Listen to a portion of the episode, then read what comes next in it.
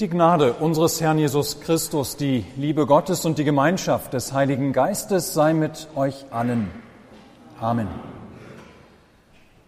Gottes Wort, das dieser Predigt zugrunde liegt, ist die Epistel zum heutigen vierten Sonntag im Advent, aufgeschrieben bei St. Paulus an die Gemeinde in Philippi im vierten Kapitel. Freuet euch in dem Herrn alle Wege und abermals sage ich, freuet euch. Eure Güte lasst kund sein allen Menschen. Der Herr ist nahe. Sorgt euch um nichts, sondern in allen Dingen lasst eure Bitten in Gebet und Flehen mit Danksagung vor Gott kund werden. Und der Friede Gottes, der höher ist als alle Vernunft, bewahre eure Herzen und Sinne in Christus Jesus.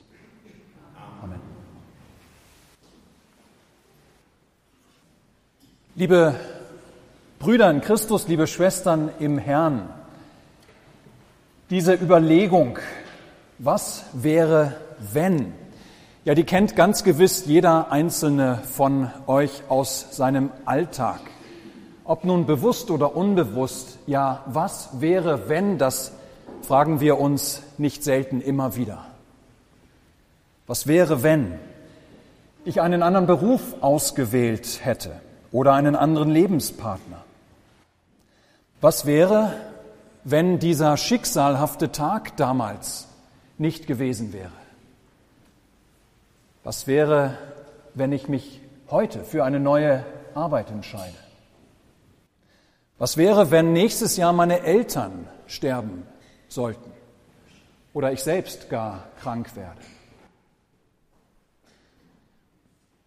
Manchmal sind diese Überlegungen wenig hilfreich, weil uns die Fantasie und die Gedankenspielerei, die sich dann auftut, weil uns dieses lähmen kann, weil sie Ängste oder Sorgen untermauern und verstärken kann, diese Überlegung. Wenn ich ständig also mir über irgendwelche möglichen Schreckensszenarien Gedanken mache. Aber diese Überlegung, was wäre eigentlich, wenn, die kann auch ganz neue Betrachtungsweisen eröffnen und Horizonte manchmal erweitern. Und so möchte ich heute Morgen am vierten Sonntag im Advent, sechs Tage vor Heiligabend, mit euch überlegen, was wäre, wenn damals im Paradies nach dem Sündenfall Gott nicht den Retter und Erlöser verheißen hätte nicht den Nachfahren Evas verheißen hätte, der der Schlange einmal den Kopf zertreten würde.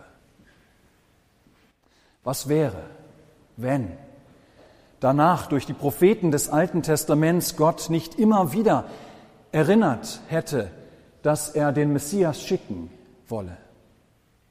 Von Jesaja sogar speziell als Kind, als Sohn einer Jungfrau verheißen.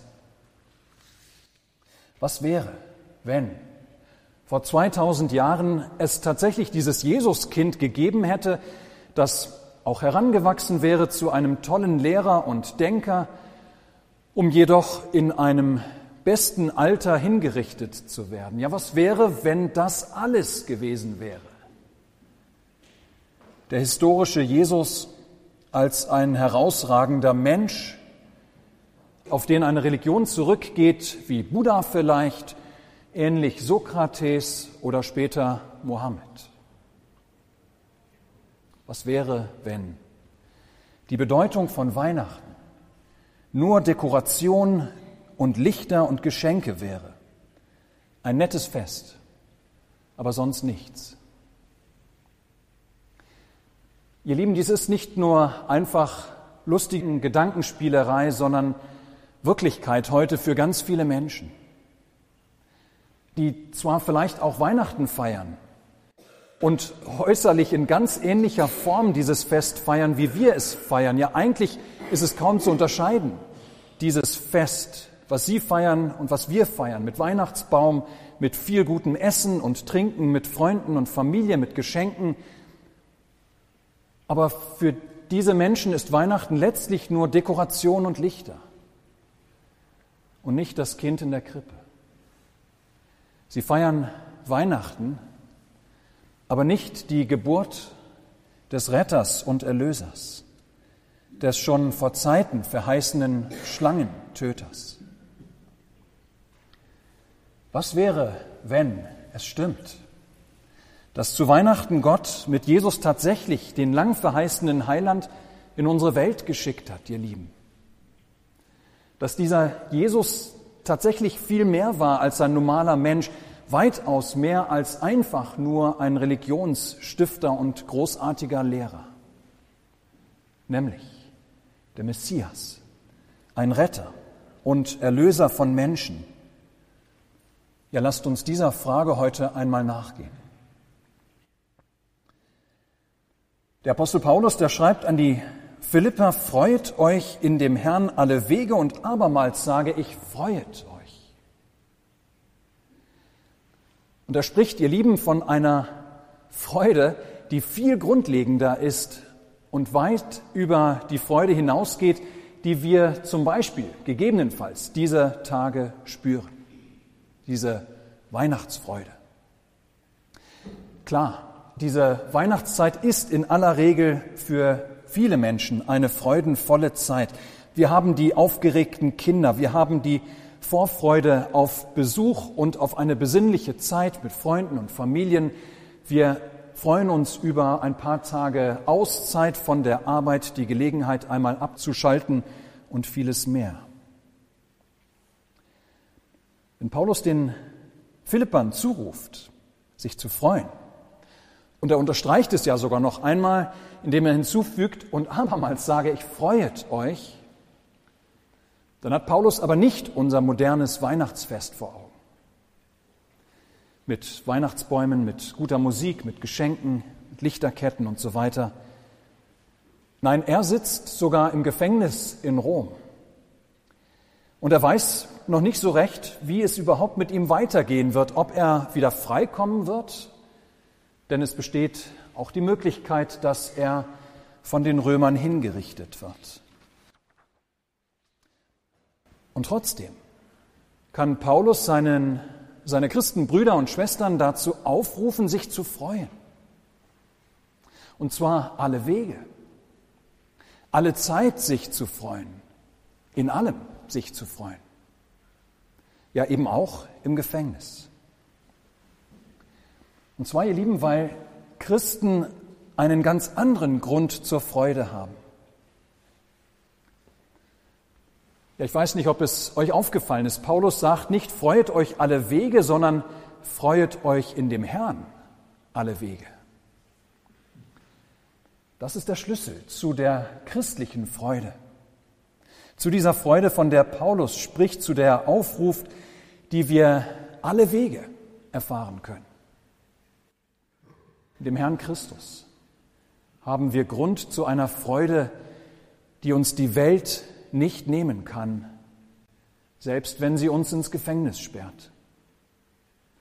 In dem Herrn Jesus Christus haben wir Grund zu einer Freude, die auch nach dem Weihnachtsfest bleibt, wenn der Weihnachtsbaum längst wieder entsorgt und der Alltag uns wieder eingeholt hat. Denn mit dem Kind in der Krippe hat Gott wahrgemacht, was er vor Zeiten verheißen hat.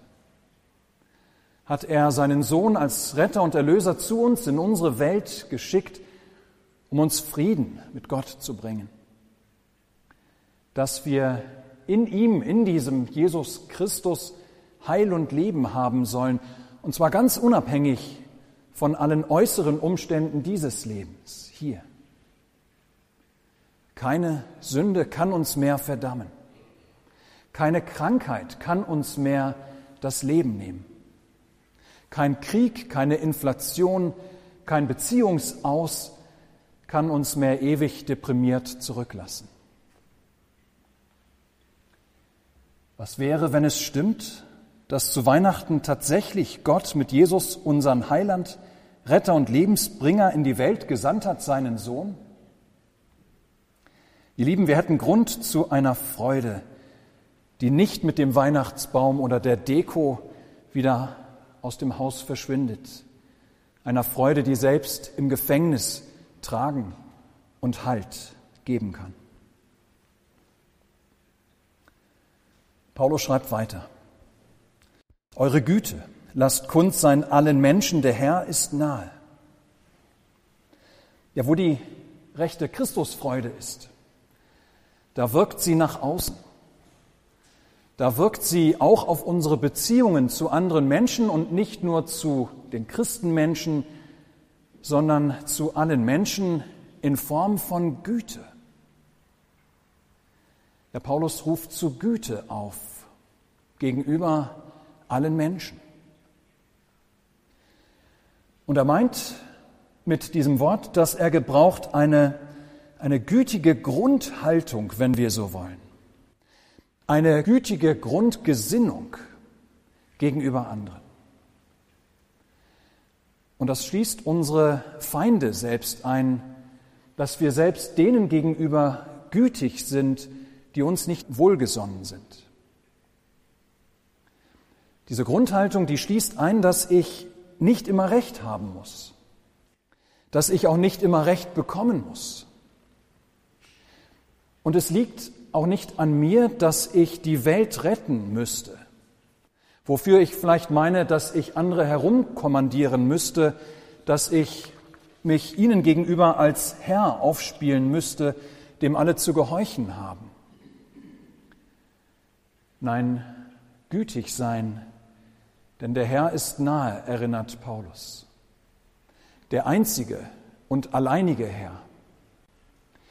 Ja, Christus steht vor der Tür und mit ihm die Lösung aller Probleme, allen Streits, aller Missverständnisse und aller Missstände. Ja, der Herr ist nahe, Christus steht vor der Tür, der gerecht richten wird der alles Unrecht aufdecken wird. Überlasst ihm getrost das Ruder und seid ihr allein gütig, seid sanftmütig, seid duldsam. Was wäre, wenn es stimmt, dass zu Weihnachten tatsächlich Gott mit Jesus unseren Heiland, Retter und Lebensbringer in die Welt geschickt hat, seinen Sohn? Ihr Lieben, wir hätten Grund zu einer Güte, zu einer Gütigkeit, zu einer gütigen Grundgelassenheit, auch dort, wo Menschen uns mit Ablehnung und Hass begegnen. Paulus fährt fort. Sorgt euch um nichts, sorgt euch um nichts sondern in allen Dingen lasst eure Bitten in Gebet und Flehen mit Danksagung vor Gott kund werden. Spätestens jetzt sagt ihr vielleicht, naja, Paulus, wie bitte sehr soll das dann gehen? Gerade auch in unseren Tagen. Ja, wie soll das sein, dass wir uns da nicht sorgen sollen? Wenn einem die Probleme direkt anstarren, wenn einem so manche Lasten schwer auf der Seele liegen. Ja, man braucht auch nur die Tagesschau zu gucken, da drängen sich einem die Sorgen ganz von allein auf. Wie bitte, lieber Paulus, soll das dann gehen, dass wir um nichts uns sorgen sollen? Paulus nennt das allerbeste Heilmittel gegen die Sorge. Und das ist der Dank. Sorgt euch um nichts, sagt er, sondern in allen Dingen lasst eure Bitten in Gebet und Flehen mit Danksagung vor Gott kund werden. Und in der Tat, ihr Lieben, im Blick auf den zu uns in Jesus Christus gekommenen Gott, aus dem sich Dank ergibt, im Blick auf den zu uns in Jesus Christus gekommenen Gott können wir das Sorgen lassen. Denn Dank Jesus Christus haben wir nun den unmittelbaren Zugang zu dem Thron dessen, der die Geschichte und alle Geschicke lenkt und auch unsere Geschichte und unsere Zukunft gestaltet. Gott der Herr. Durch Jesus Christus sind wir Gottes, dieses Gottes geliebte Kinder, die ihm im Gebet für alles danken und loben und um alles bitten können, wie die lieben Kinder ihren lieben Vater. Unser Gebet seit Jesus in die Welt gekommen ist und zu uns gekommen ist. Ja, unser Gebet, jedes unserer Gebete, auch jedes Stammeln und jedes Seufzen hört Gott dank Jesus als unser Vater. Es kommt zu seinen Ohren und geht in sein Herz. Wie großartig. Und wie hilfreich. Wie sehr hilfreich, wenn wir uns wieder einmal Sorgen machen. Dass wir uns dann darin üben, dankbar auf das zu blicken, was Gott uns geschenkt hat, was Gott uns getan hat und was Gott verheißen hat, uns noch schenken und tun zu wollen. Aus dem Dank erwächst dann die Gewissheit, Gott hat mich lieb. Er meint es unendlich gut mit mir. Hat er mir doch nicht nur das Leben geschenkt, sondern hat er für mich auch seinen Sohn in die Welt gesandt. Ja, was es auch ist, was mir gerade Sorge bereitet, ich will es ihm, meinem himmlischen Vater, überlassen. In der Gewissheit, dass er in Christus tatsächlich mein Vater ist. Ja, ich will es die Sorge dessen sein lassen, der mich so sehr liebt, dass er seinen eingeborenen Sohn für mich in den Tod gegeben hat er, der die Zukunft gestaltet, wird es gut machen, was ich ihm in Jesu Namen im Gebet vorbringe. Was wäre, wenn es stimmt, dass zu Weihnachten tatsächlich Gott in Jesus Christus, unseren Heiland, Retter und Lebensbringer in die Welt gebracht hat, seinen Sohn? Ihr Lieben, wir hätten allen Grund dazu, unsere Sorgen Gott zu überlassen. Denn das Kind in der Krippe ist der Grund dafür, dass alle unsere Gebete das Ohr und das Herz des allmächtigen Gottes erreichen. Des Gottes, der unser Vater ist, der es mit uns unendlich gut meint. Wir kommen zum letzten Gedanken zum Schluss. Paulus führt den Philippern noch ein letztes vor Augen. Und dieses formuliert jetzt als ein Segen. Der Friede Gottes, der höher ist als alle Vernunft, bewahre eure Herzen und Sinne in Christus Jesus. Ihr Lieben, wir kennen diesen Spruch von dem Schluss der Predigten. Wie cool, dass wir am Ende jeder Predigt an den Frieden erinnert werden, der höher ist als alle Vernunft, den Gott der Welt in Jesus Christus geschenkt hat, den Gott mit dem Kind in der Krippe der Welt gegeben hat. Ja, so ist jeder Sonntag nicht nur ein kleines Osterfest, sondern jeder Sonntag auch ein kleines Weihnachtsfest. Denn in den Frieden, den das Kind in der Krippe bringt, werden wir durch die Predigt jedes Mal neu hineingenommen, indem uns zugesprochen wird, um dieses Kindes willen ist Frieden zwischen dir und Gott. Ja, ganz gleich, wer du bist, ganz gleich, wo du herkommst, ganz gleich, wie deine Geschichte aussieht, um dieses Kindes willen hat Gott dir vergeben. Ganz gleich, welche Schuld dich mitten in der Nacht, vielleicht schweißgebadet, aufwachen lässt, auch diese Schuld hat Jesus ins äußerste Meer geworfen. Sie zählt bei Gott nicht mehr gegen dich. Ja, in der Tat, dank dieses Kindes ist zwischen dir und Gott ein Friede, der höher ist als unsere Vernunft, als das, was wir verstehen und begreifen können als Menschen. Aus menschlicher Sicht ist das völlig unlogisch, dass ein Gott, für den wir uns gar nicht interessieren, dass ein Gott, den wir ablehnen, ja den wir im Grunde verstoßen, dass dieser Gott uns zu Tode liebt. Aber genau so ist es. Jesus Christus kommt in die Welt, um zu sterben für seine Feinde. Er hat sie, er hat uns zu Tode geliebt, damit wir Frieden haben mit Gott. Was wäre, wenn es stimmt, dass zu Weihnachten tatsächlich Gott mit Jesus, unseren Heiland, Retter und Lebensbringer, in die Welt geschickt hat, seinen Sohn? Ihr Lieben, wir hätten mit dem Frieden, den er gebracht hat, die Zuversicht, dass ganz und gar unabhängig von Frieden oder Nichtfrieden in unserer Welt oder in unserem Leben wir mit Gott im Reinen sind. Dass uns nichts wieder von ihm, von seiner Liebe, von seinem Frieden trennen kann, die uns geschenkt ist, der uns geschenkt ist in Jesus Christus. Was wäre, wenn?